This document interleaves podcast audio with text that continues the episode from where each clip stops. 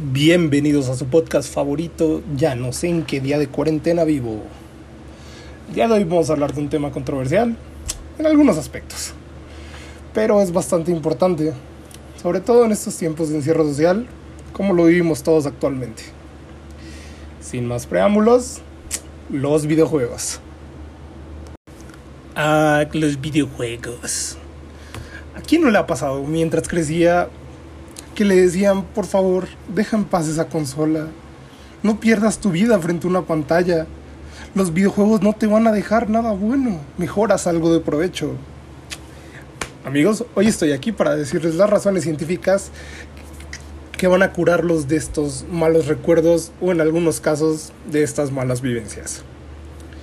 Primero vamos a hablar de los videojuegos violentos probablemente los que más están en boca de aquellos que se oponen a los que practican esta actividad. Es cierto, existen muchos juegos que están muy pasados con lo que te muestran en sus pantallas.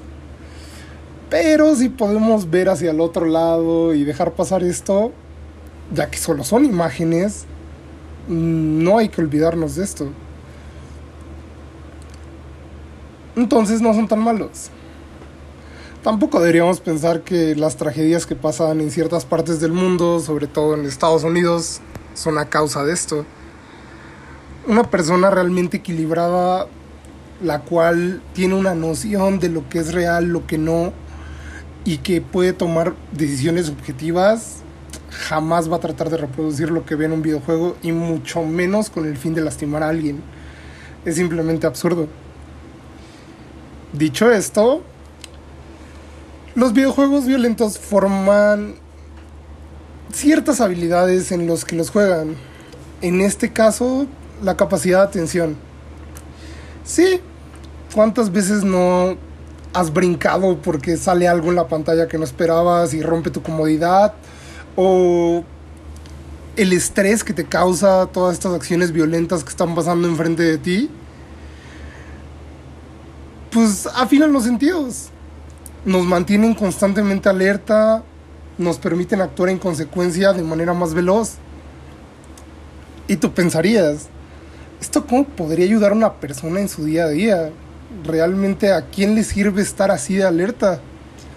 Pues déjame contarte, los porteros del Real Madrid se les recomienda jugar videojuegos de acción y guerra para mejorar su rendimiento en la cancha y sus capacidades de reacción. Realmente, ¿quién pensaría que algo como sentarse en el sillón a jugar unas horas beneficiaría uno de los deportes más populares del planeta, ¿no?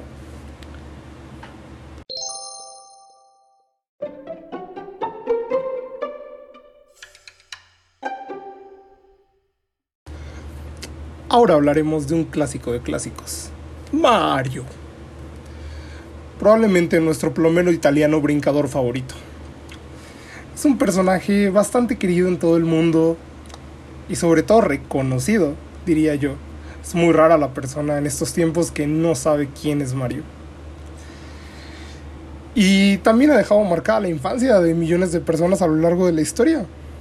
Desde que fue creado el personaje y desde que salió al mercado su videojuego. Pero bueno, ¿qué puede hacer por mí un videojuego como este, además de darme ganas de ir a salvar a una princesa? Pues la agilidad mental, amigos.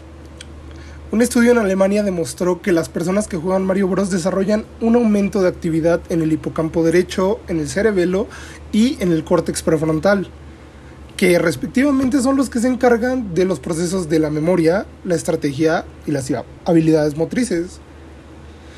Así que unas horas de Mario te pueden convertir sin problemas en un ser capaz de recordar mejor, de idear un plan de acción rápidamente y ejecutarlo si es necesario.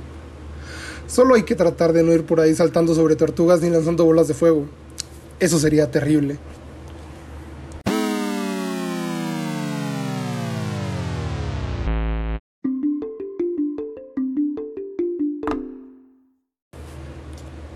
Ahora vamos a hablar de la memoria. Eso que a conveniencia puede sentirse débil a veces. Una habilidad bastante crucial para el ser humano a cada segundo de su rutina diaria, diría yo.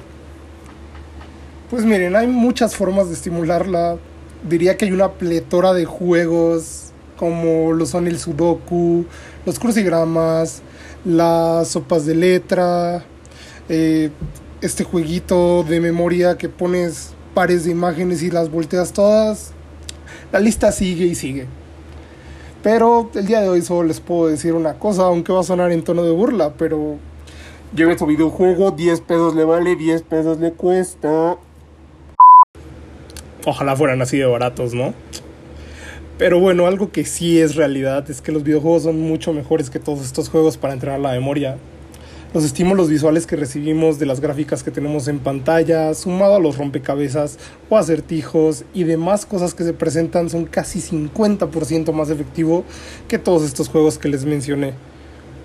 Si a eso le sumas que no solamente pasa una cosa en la pantalla a la vez, pues tenemos memoria más multitasking, el máximo entrenamiento de memoria que puede llevar nuestro cerebro a cabo y que le permite llegar a un mayor uso de capacidad.